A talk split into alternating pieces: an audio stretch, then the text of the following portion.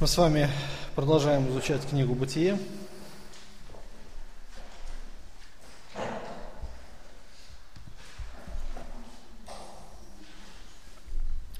Сегодня мы начинаем изучать 12 главу, то место, которое является, э, я бы сказал, началом новой эпохи э, в библейских библейской истории, когда Господь начинает работу уже конкретно э, с людьми, с человеком, заключает завет, и э, этот завет он начинает исполнять. То есть тот момент, когда Бог призвал Авраама, началась новая эра библейской истории. Этот человек весьма такой влиятельный э, в Писании. И мы не знаем, почему Бог его избрал. Это опять же, это тайное избрание. Мы не знаем причину, мы не знаем, почему Бог, по каким критериям избирает людей. Но Господь остановил свой взор на Аврааме, и этот человек э, является человеком веры. В конечном итоге он назван другом Божьим и отцом всех верующих. То есть на, на нем мы можем а, видеть пример а, проявления веры в Бога, то есть веры в обетование. Господь дал обещание этому человеку, и он повиновался, поверив этим обещаниям. А, мы видим, что значимость этой личности, его отношения с Богом, она очень высока. И здесь вот в конспектах у вас есть такая статистика. О значении этого патриарха можно судить по количеству посвященных ему глав в Священном Писании. Вся история мира от сотворения до потопа, период времени не менее 1656 лет, описывается всего в шести главах. То есть больше полутора тысяч лет описано в шести главах. Вообще история до потопного мира, она весьма скудна. То есть у нас очень мало фактов мы видим э, в Писании очень много родословий, перечислений, и очень мало описывается тот, та жизнь, который, э, которая проходила до потопа. И нам очень сложно рассуждать о тех событиях. Знаем только одно, что люди очень быстро развратились, потому что, наверное, жили очень долго. 900 лет это была норма норма жизни. Для нас, конечно, это немыслимый период времени, да, вот сравнить 900 лет. Вот если бы я жил 900 лет, вот представьте себе, бы вы делали 900 лет? Ну да, жили бы, да, а что делать-то еще? Жили бы, куда нам деваться-то? Но другая сторона, а, подумайте, 900 лет, 900 лет – вот люди, некоторые люди, очень, даже и 50 лет не надо, чтобы очень быстро развратиться, да? И они ведут такой образ жизни, от которого уже избавиться невозможно. То есть грех настолько порабощает человека, что он становится со временем изгоем. Если его не изолировать от общества или как-то на него не воздействовать, то э, ничто не может изменить его, он все больше и больше возвращается. То есть за такой короткий период времени человеческой жизни, который мы сегодня имеем, человек способен так сильно развратиться. Представьте, насколько бы он развратился за 900 лет. 900 лет. Представьте себе наркомана или пьяницу, да, который всю жизнь, как сегодня Виктор рассказывал, всю жизнь пьет, пьет и пьет, и, и не умирает. 900 лет. Представьте его жену, которая жила бы с ним, ну так, лет 850. Конечно, а, наверное, так быстро общество развратилось, и Бог уже не мог взирать на беззаконие. После мы видим потопа, когда Господь уничтожил всех грешников, оставив только одного праведного Ноя и его семью. И за короткое время человечество вновь развратилось. Вавилонская башня – это свидетельство проявления греховности человека. И Бог уже э, меняет стратегию. После Вавилонской башни мы видим, что Господь поменял стратегию работы с человеком, и Он обращает уже внимание на взор на э, одного человека, от которого должен был произойти народ, то есть этот а, человек является Авраамом, то есть его потомки должны выйти на арену мировой истории и иметь такое влияние, влияние, огромное влияние на окружающий мир. От этого народа должен был выйти, произойти, вернее, Мессия, Спаситель, Сын Божий, который должен избавить человечество от греховного вот этого влияния. Грех является главной проблемой человечества. Итак, 12 глава. Сегодня мы с вами рассмотрим 8 стихов. Откройте Священное Писание с первого стиха. «И сказал Господь Аврааму, «Пойди из земли твоей, от родства твоего и из дома отца твоего в землю, которую я укажу тебе. И я произведу от тебя великий народ, благословлю тебя и возвеличу имя твое, и будешь ты в благословении.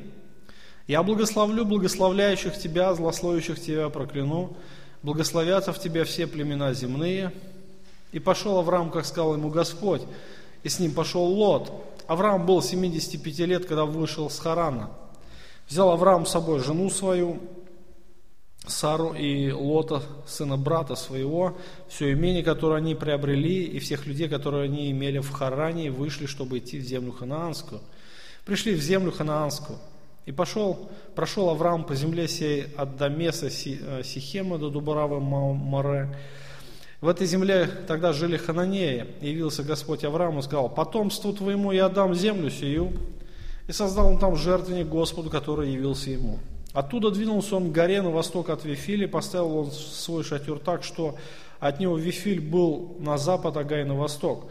Создал там жертвенник Господу, призвал имя Господа. Вот э, история э, начала, начала, так сказать, путешествий Авраама. Авраам имел с самого начала Божий призыв еще в Уре Халдейском. Со слов Стефана, помните, Стефан проповедовал, и он говорил, что Авраам получил призвание еще в Уре Халдейском. Но интересно, что то повеление, которое получил Авраам, оно не было исполнено досконально с самого начала. То есть исполнение Божьих повелений, оно шло, было несколько этапов. То есть вначале Авраам оставил землю, да, первое, пойди из земли твоей. Но он не, от, не отлепился от родства, так сказать, от отца своего.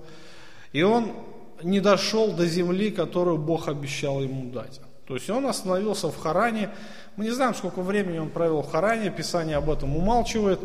И он там находился, ну, весьма, наверное, продолжительное время, потому что, судя по тексту, посмотрите на пятый стих, они вышли э, и взяли все имение, которое они приобрели, и всех людей, которых они имели в Харане. То есть э, за то время, которое он был в Харане, он уже нажил себе какое-то имущество. И э, тот призыв э, к Аврааму прозвучал вторично после уже смерти э, Фары. Фара. Фара умер, и те же самые э, повеления Авраам получил уже в Харане. Но мы видим, что, опять же, исполнение всех этих повелений, оно не было полным даже после того, как умер Фара. То есть вот смотрите внимательно, а, пойди из земли твоей в самом начале. Вот единственное, что он исполнил, да, он вышел из Ура Халдейского. А, от родства исполнил? Нет. Из дома отца своего изначально было исполнено? Нет. В землю, которую окажу тебе, было исполнено? Нет. То есть, а, фактически, он только вышел.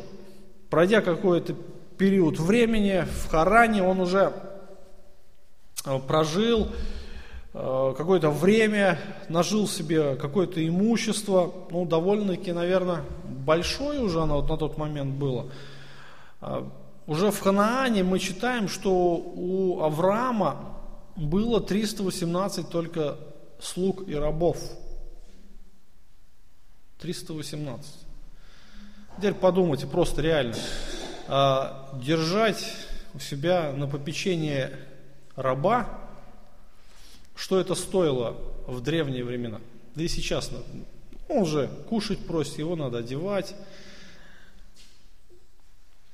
318 человек, это нормально, да? Целое это государство, город какой.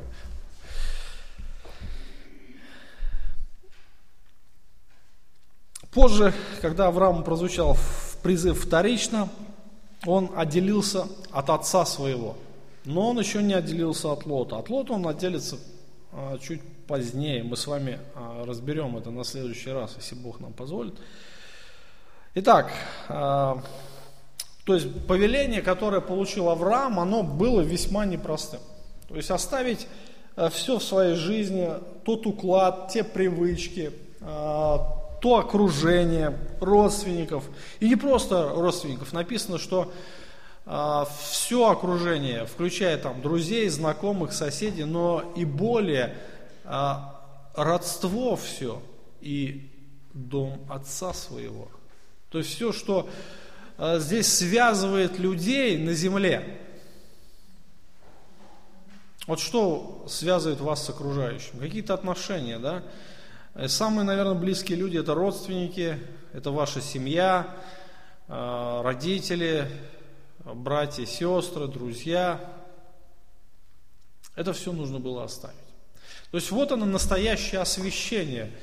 Освящение, то, что Бог отделяет, берет человека и отделяет его от этого мира. То есть Авраам был отделен буквальным образом от всего, что окружало его. Да? А, с чем было это связано? Иисус Навин, мы читаем в конце этой книги, а, что все родство, все, что было, с чем был связан, с чем соприкасался, с кем соприкасался Авраам, оно было связано с идолопоклонством. То есть все, все, абсолютно все родственники, включая самого Авраама, до своего обращения, они были идолопоклонниками. Просто Бог взял, Э, презрел на этого человека, такого же грешника, как и все, и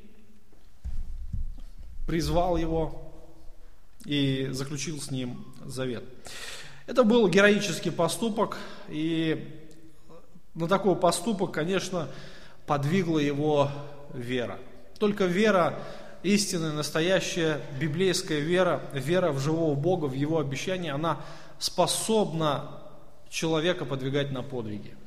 И я бы сказал, что это подвиг.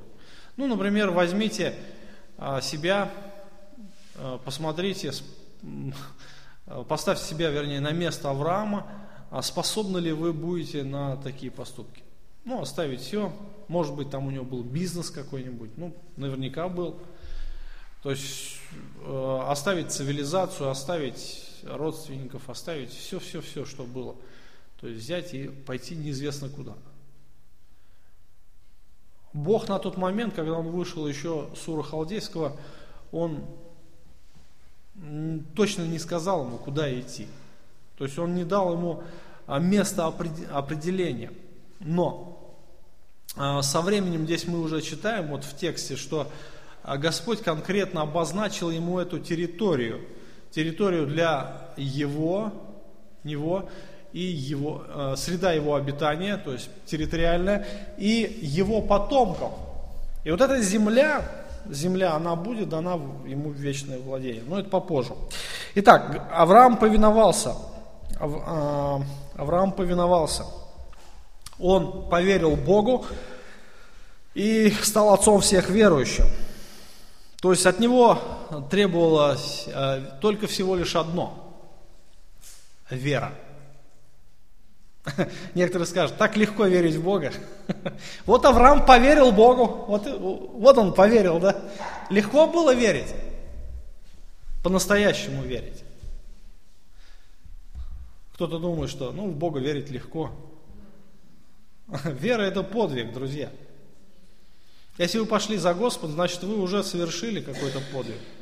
На самом деле, э, оставить прежнюю жизнь это требует огромного мужества и абсолютного доверия Богу. Авраам а, должен был стать благословением. Интересно, вот здесь вот, э, вот эта фраза. «И будешь ты в благословении».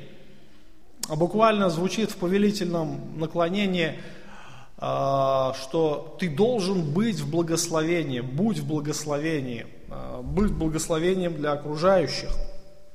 И это жизненное назначение Авраама и его потомков.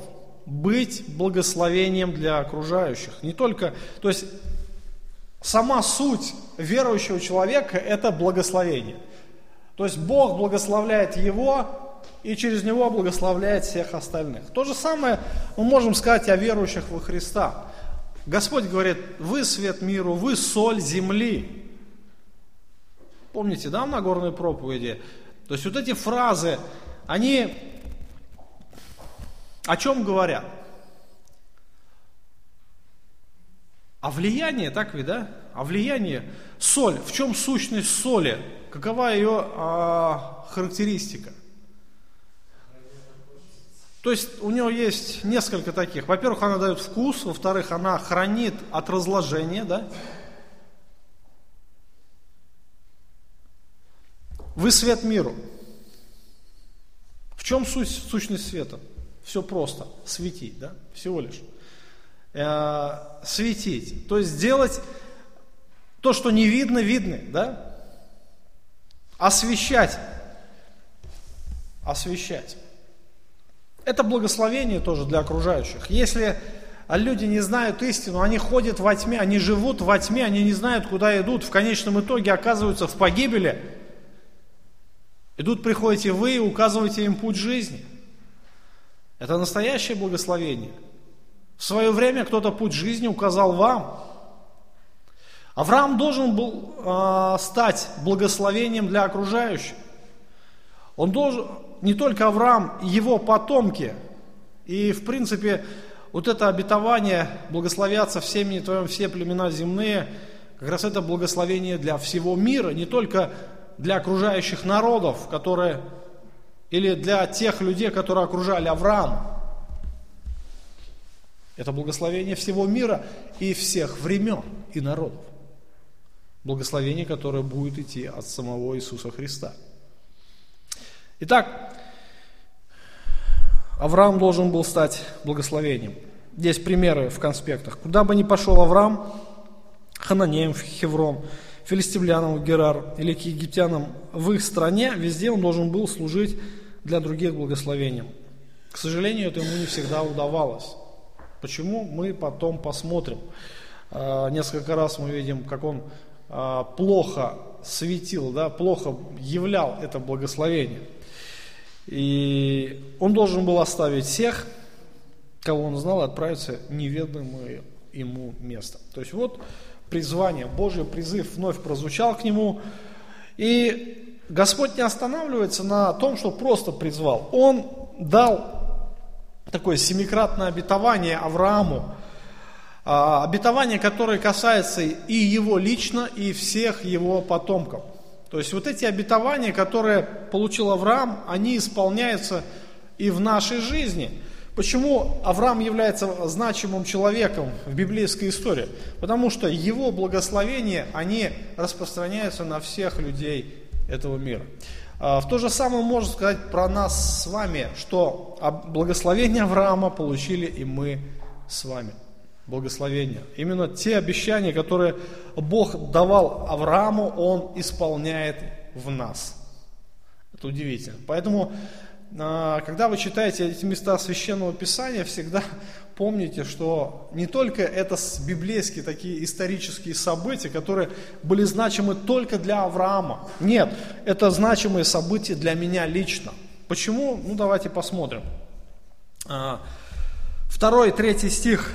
«И я произведу от тебя великий народ, благословлю тебя, возвеличу имя Твое, будешь Ты в благословении, я благословлю благословляющих Тебя, заслоящих Тебя прокляну, благословятся все, в Тебе все племена земные». Вот а, обещание, обещание, которое получил Авраам. Какое ключевое слово вы здесь видите в этом тексте? Ай? Благословение, да? То есть Бог говорит, то есть благословлю благословением, благословением, благословлю, благословятся и так далее. То есть это ключевое, ключевое слово, да, благословение и все его формы. А глагольная форма, э, мы видим, что Авраам стал как бы носителем этого благословения. Не то, что а, Авраам это заслужил, не то, что там в Аврааме было что-то такое, знаете, замечательное, что ну Богу прям понравилось вообще. Бог был так потрясен э, таким, э, вот этим Авраамом, этим человеком, и говорит, ну Авраам, ладно, благословлю тебя, да. Вот у людей, вообще религиозных людей как раз такое как раз понимание, что вот Бог должен благословить, почему? Потому что в человеке есть что-то такое, что должно его поразить. Ну, вы знаете, Бога ничем не удивишь. Он знает человека, и он знает, что мы все персть, греховная земля, пыль, прах. Еще можно еще много э, сочетаний привести, сравнений. Просто Бог избрал Авраама. И удивительно, что Бог, Он не руководствуется там какими-то человеческими критериями. Просто это тайна Божия. И как раз Божья слава, Божья благодать, она проявляется посредством как раз этих действий. Э, Бог, Он действует то же самое и э, со мной и с вами, друзья. 1 Коринфянам, в самой первой главе, апостол Павел как раз подчеркивает этот Божий принцип. Он говорит следующее. Посмотрите, братья, 26 стиха 1 глава. Кто вы призваны? Немного из вас мудрых по плоти, немного сильных, немного благородных. Но Бог избрал немудрые миры, чтобы посрамить мудрых. Немощные миры избрал Бог, чтобы посрамить сильное. И незнатные миры, и уничиженные, ничего не значащие избрал Бог, чтобы упразднить значащее.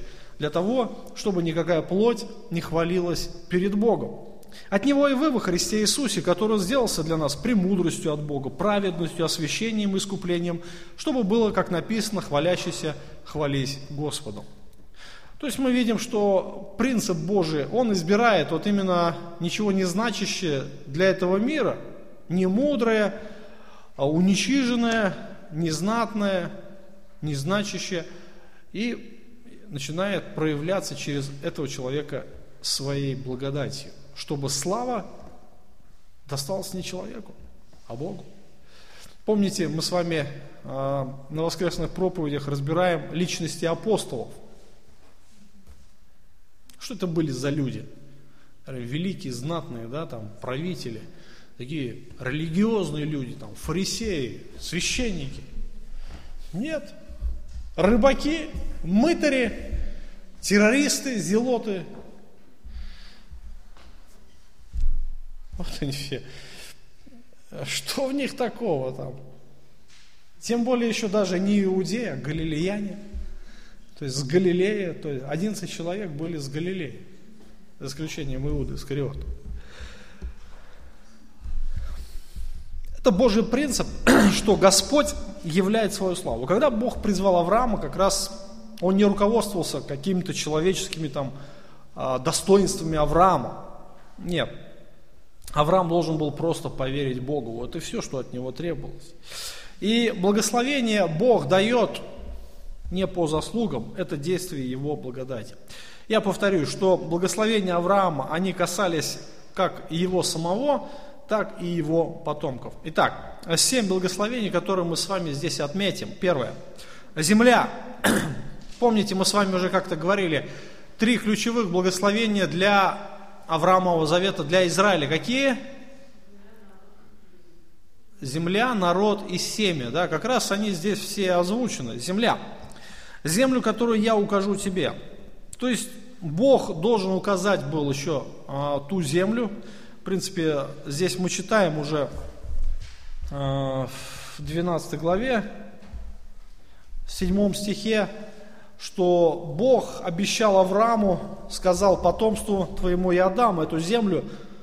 То есть вот все, он уже как бы закрепил обещание это с, в отношении земли. Хотя Авраам поначалу, может быть, и не знал, а куда именно ведет его Бог, но он мог быть уверен, что Бог непременно покажет, куда идти. То есть это был подвиг веры, идти туда, не зная куда. И эта земля будет вечным наследием. То есть Бог обещает ее вечное наследие для Авраама и его потомков, то есть Израиля. А, столица будет Иерусалим.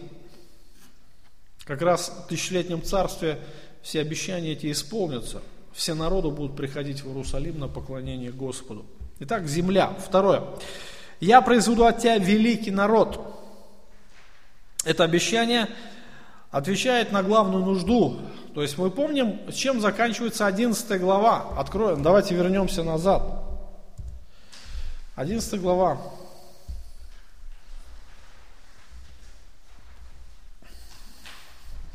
30 стих. Сара была неплодна и бездетна. Это, конечно, а, на Древнем Востоке это было позором. Это было позором и в Палестине, это было позором на всей той округе. Это было, знаете, а, проклятие. Люди считали, что если семья бездетна, то на ней лежит проклятие. Бог проклял за какие-то грехи. То есть, а, может быть, люди были праведны, мы помним, ну, взять, например, Елисавета, да, Захария, и уже в преклонных годах, и вдруг ангел является и говорит Захария, услышана молитва твоя. Удивительно. Захарий уже там не указывается, конечно, сколько лет, но преклонный это уже наверняка там за 70 где-то, за 80 может быть даже. И он говорит, услышана молитва твоя. Когда молитва была услышана-то? Вопрос, когда он молился? Ну, наверное, Захарий уже не молился за детей, наверное, лет 30 точно. Может, 20. Понимаете, да, о чем идет речь? То есть мы молимся, и когда уже ну, возможности нет, уже и жена пожилая тоже. Ну, а какой смысл дальше-то молиться-то? И вдруг Бог говорит, услышана молитва твоя. То есть молился, а молитва была отвечена долгое время, да, конечно. Но а, в то время, конечно, это было поношением а, для Елизаветы и Захария. Хотя он был и священником, с одной стороны, с другой стороны, постоянно приходил за спиной слышать эти э, всякие укоризны со стороны окружающих, э, косые взгляды, э, постоянно терпеть эти сплетни. Но тем не менее, на Древнем Востоке, конечно, для Авраама это тоже было таким особым глубоким переживанием. Не иметь детей, это значит быть под проклятием – и Сара была неплодна и бездетна.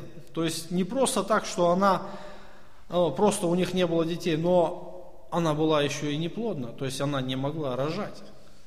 Если бы она, они были просто бездетны, то со временем, может быть, у них были бы дети, но она была неплодна.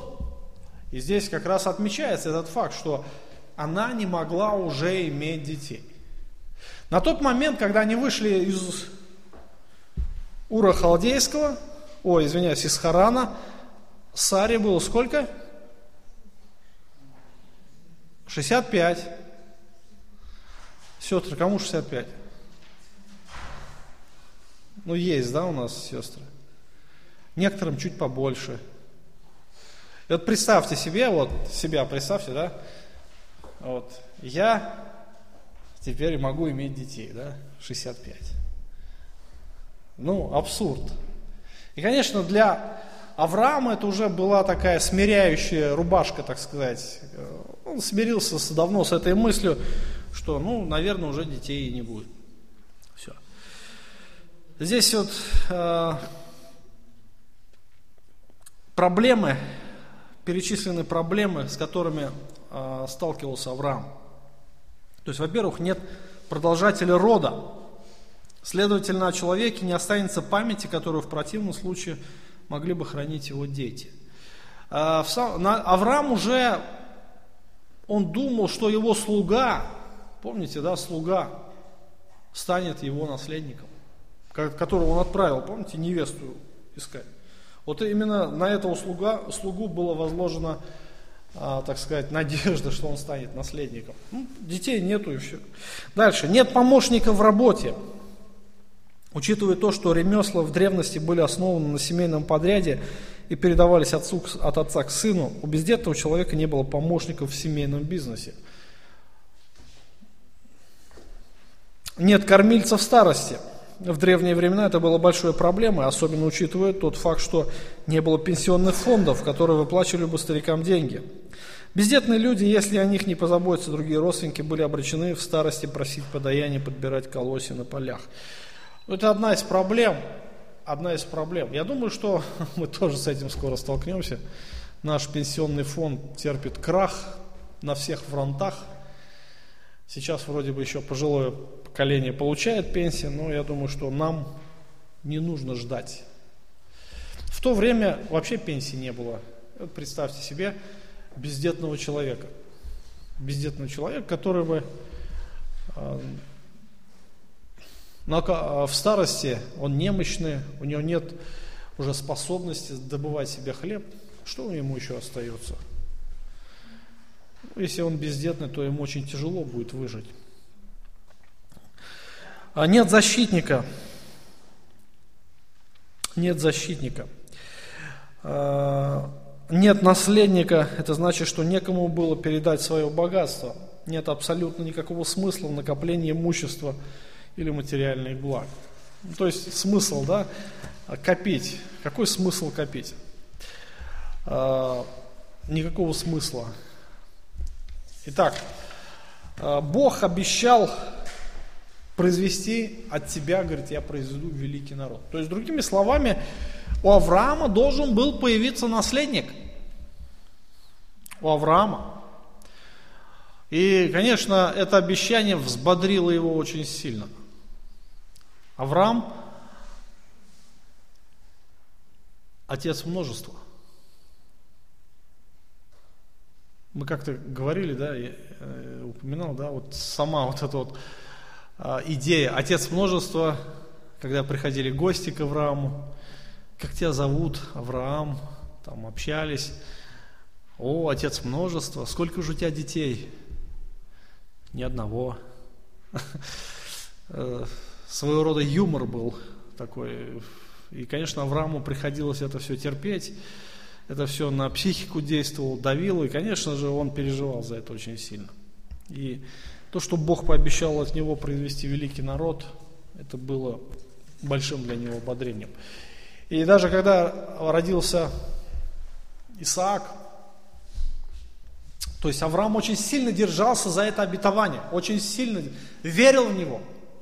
И когда Бог говорит, принеси мне в жертву своего сына, Авраама это не сильно смутило. Он понимал, что Бог заключил с ним завет – которую он обязательно исполнит.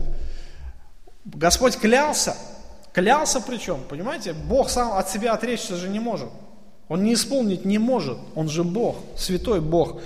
И поэтому он очень так вот бодро это воспринял. Он шел спокойно, три дня до той горы, до горы моря.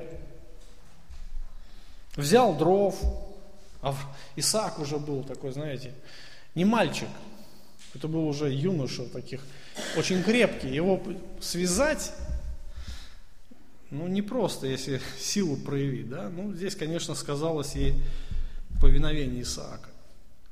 Но это в будущем мы с вами, если Бог нам даст, а, рассмотрим все эти события, связанные с жизнью Авраама. И Авраам верил, Авраам верил, что Бог в силах воскресить из мертвых.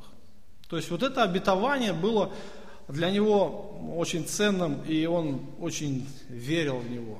То есть он держался за него очень так крепко.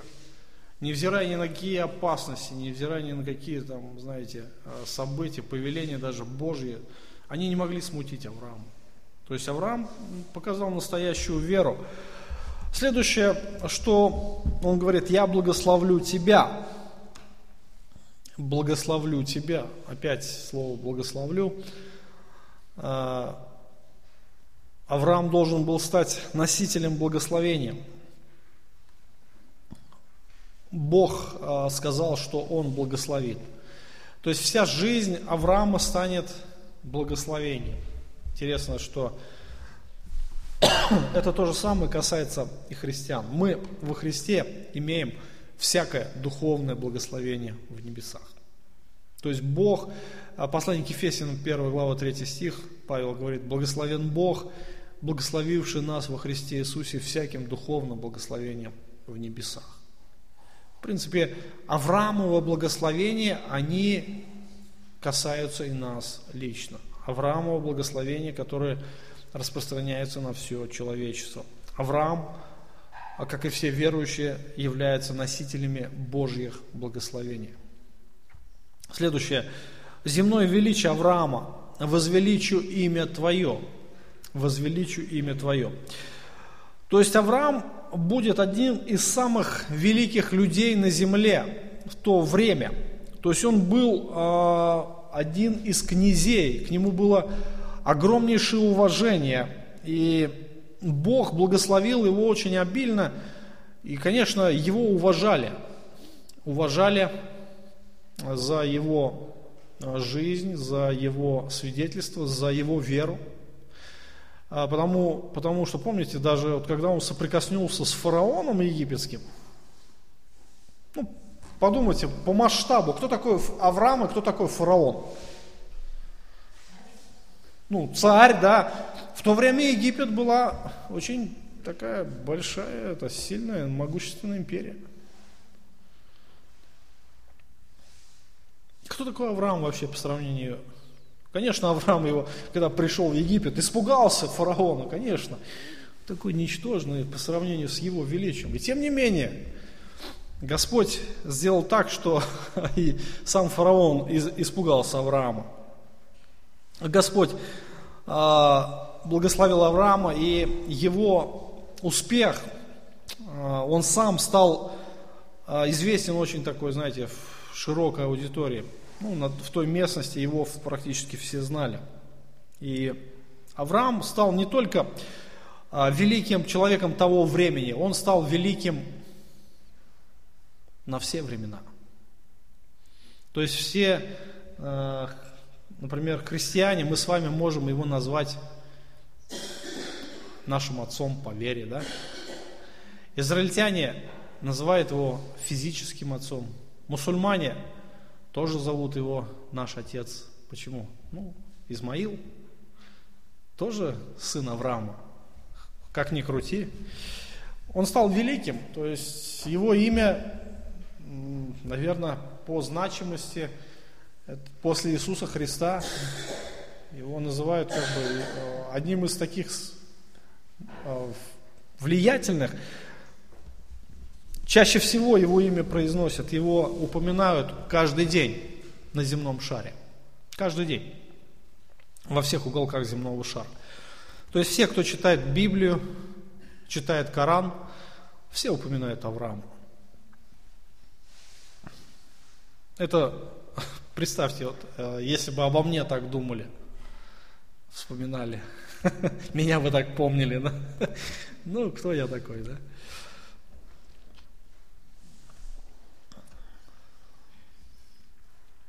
Дальше. Благословлю благословляющих тебя. То есть, интересно, Бог дал обещание Аврааму, все, кто с ним будет соприкасаться, все, кто с ним будет соприкасаться, будут э, иметь какие-то последствия. И благословение Авраама э, Божье, оно будет зависеть от того, как люди будут относиться к Аврааму. И его потомкам, кстати. То есть, если они будут очень доброжелательно относиться к Аврааму, и его потомкам, к Израилю, то он благословит. То есть благословение Авраама коснется их. Здесь несколько примеров из жизни Авраама. Бог благословил Лота. Из-за чего? Вернее, из-за кого? Не из-за Лота. Вы понимаете? Писание говорит, вспомнил Бог об Аврааме, когда уничтожил Содом и Гамору, помните? Вспомнил Бог об Аврааме. Не о Лоте вспомнил, что там Лот погибает. Нет, об Аврааме. И он позаботился о Лоте из-за Авраама. И Авраам-то ходатайствовал перед Господом. Из-за чего? Он понимал, что там его Лот, родственник его. Конечно, ему было тяжело расставаться с ним, если Бог э, Лота погубит со всеми нечестивыми. Конечно, он ходатайствовал. И Господь, Он не оставил без внимания это ходатайство. Даже если Он уничтожил эти города, но Он позаботился о Лоте.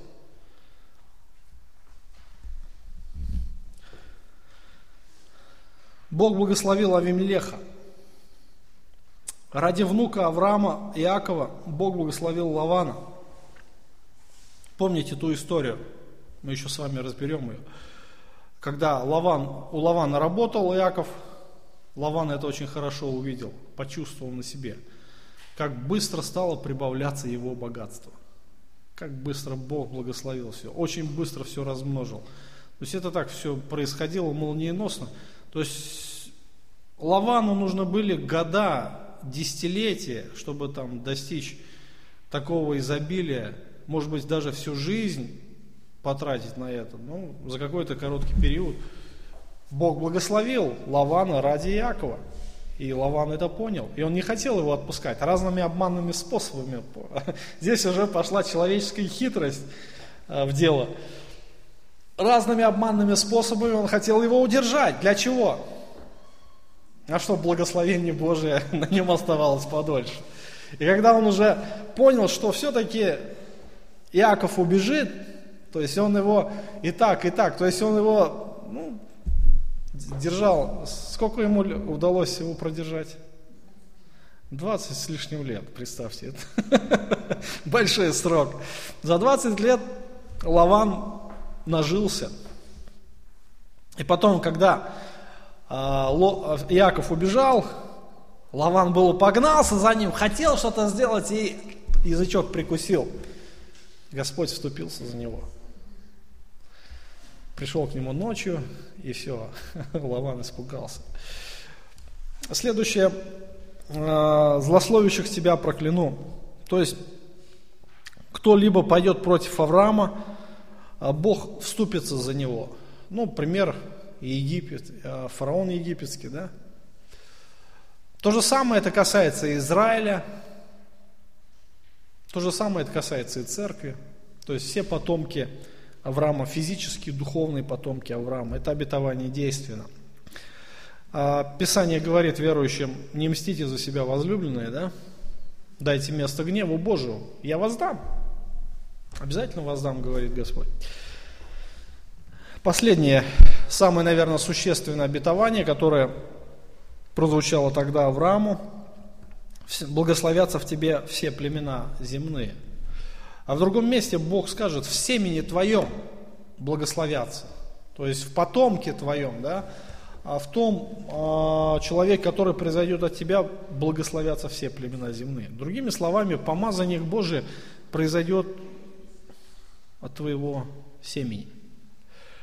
И когда мы открываем Новый Завет, Новый Завет, первый стих Евангелия от Матфея звучит так. Родословие Иисуса Христа, сына Давидова, сына Авраамова. То есть фактически э, Евангелие, повествование начинается с объяснения факта исполнения Божьего обетования, которое Авраам получил еще а, в Уре Халдейском. Итак, а, Господь обещает благословить все племена земные. И начиная с этого времени потомкам Авраама отводится посредническая роль благословения всего рода человеческого происходило через них, пока а, обетование не достигло полного абсолютного исполнения в Иисусе Христе. Итак, вот благословение Авраама. Бог обещал благословить. А, Бог благословил Авраама всем. То есть в другом месте мы с вами найдем, минутку, найду сейчас.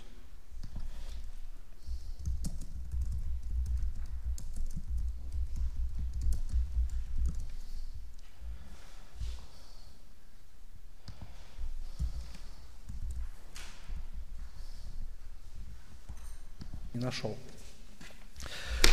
Реакция Авраама. То есть Авраам получил вторичное э, повеление уже в Харане идти в землю хананскую. И мы читаем, он повиновался. То есть он поверил Богу. Он доверился ему и пошел а, в ту землю, которую указал Господь. 4 стиха. И пошел Авраам, как сказал ему Господь, и пошел с ним Лот, Авраам был 75 лет, когда вышел из Харана. И взял Авраам с собой Сару, жену свою, Лота, сына брата своего, и все имение, которое они приобрели, всех людей, которые они имели в Харане. И вышли, чтобы идти в землю ханаанскую, и пришли в землю ханаанскую. Авраам получил э, повеление, получил обетование и повиновался. Повиновался. То есть вот а, ответ веры. Ответ веры. Верить это не просто, да, я верю, что Бог есть. Я верю, что Иисус умер за мои грехи. Я верю. Ну и этого достаточно. Да нет. Бог э, еще и повелевает еще что-то обещает. И как раз вера, она имеет свои проявления. В жизни Авраама она проявилась тем, что Авраам доверился Богу и пошел. Пошел. Э, мы видим, что хотя, может быть, его вера не была совершенной, его не, вера не была такой абсолютно э, зрелой, но мы видим, что Авраам доверился Богу до конца. И Бог поставил ему цель, Бог поставил ему цель а, дойти в ханаанскую землю. И посмотрите, Господь через Моисея подчеркивает, что они достигли этой цели и пришли в землю ханаанскую. То есть все, а, то место, куда Господь повелел ему прийти, то есть Авраам дошел. И дальше он начал странствовать странствовать по земле. А, и мы видим, что придя в землю ханаанскую, Авраам поклоняется Богу. 6 стиха. «И прошел Авраам по земле сей до места Сихема, до, до Бравы Мора. В этой земле тогда жили хананеи. Явился Господь Аврааму и сказал, потомству твоему я отдам землю сию, и сказал он там, и создал он там жертвенник Господу, который явился ему. Оттуда двинулся он к горе на восток от Вифиля. Поставил там шатер свой так, что от него Вифиль был на запад, а Гай был на восток. И создал там жертвенник Господу и призвал имя Господа. И поднялся Авраам и продолжал идти к югу. Смотрите, буквально Авраам обходит свою землю, землю обетованную. Землю, которую Бог обещал дать наследие потомкам Авраама. И мы видим, что Авраам ходит, и он ставит жертвенники. Буквально он обозначает место своего владения, да, так сказать. Но это символически, символически. Иисус Навин рядом с Сихемом гораздо позднее произнесет благословение и проклятие Моисеева завета. Сихем а, в те времена считался главным городом Ханаана.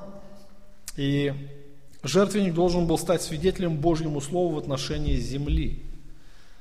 должен был стать свидетелем. Это вроде символизм какой-то. Но тем не менее Господь исполняет свои обещания. Авраам двигается дальше, идет к югу, он проходит все эти места, доходит до Вифиля и строит еще жертвенник. И призывает имя Господу. А, фактически мы видим, что а, Авраам исполняет все обещания Божьи. И посмотрите, опять, хотя, может быть, еще не было Моисеева завета, еще не был прописан закон о жертвоприношениях, уже несколько раз мы встречаем, несколько раз а, в Ветхом Завете, а, как люди поклонялись Богу посредством жертв. То есть фактически у них было особое откровение от Господа. А, мы помним, как Авель принес жертву. Первый от Адама, да? Ну, вернее, э, не первый, второй. Он принес первенцев еще от тука. Мы помним, как Ной, Ной принес жертву, помните?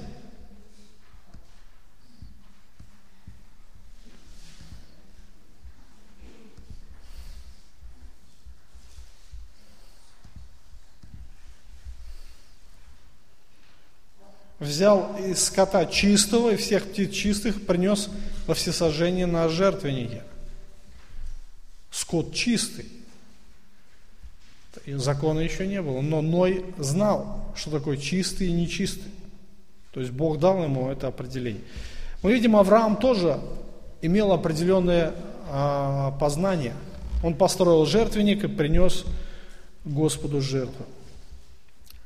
Не знаем, что побудило Авраама, то ли поклонение Господу, то ли благодарность, но тем не менее он поклонялся Богу. Итак, на этом мы с вами сегодня закончим.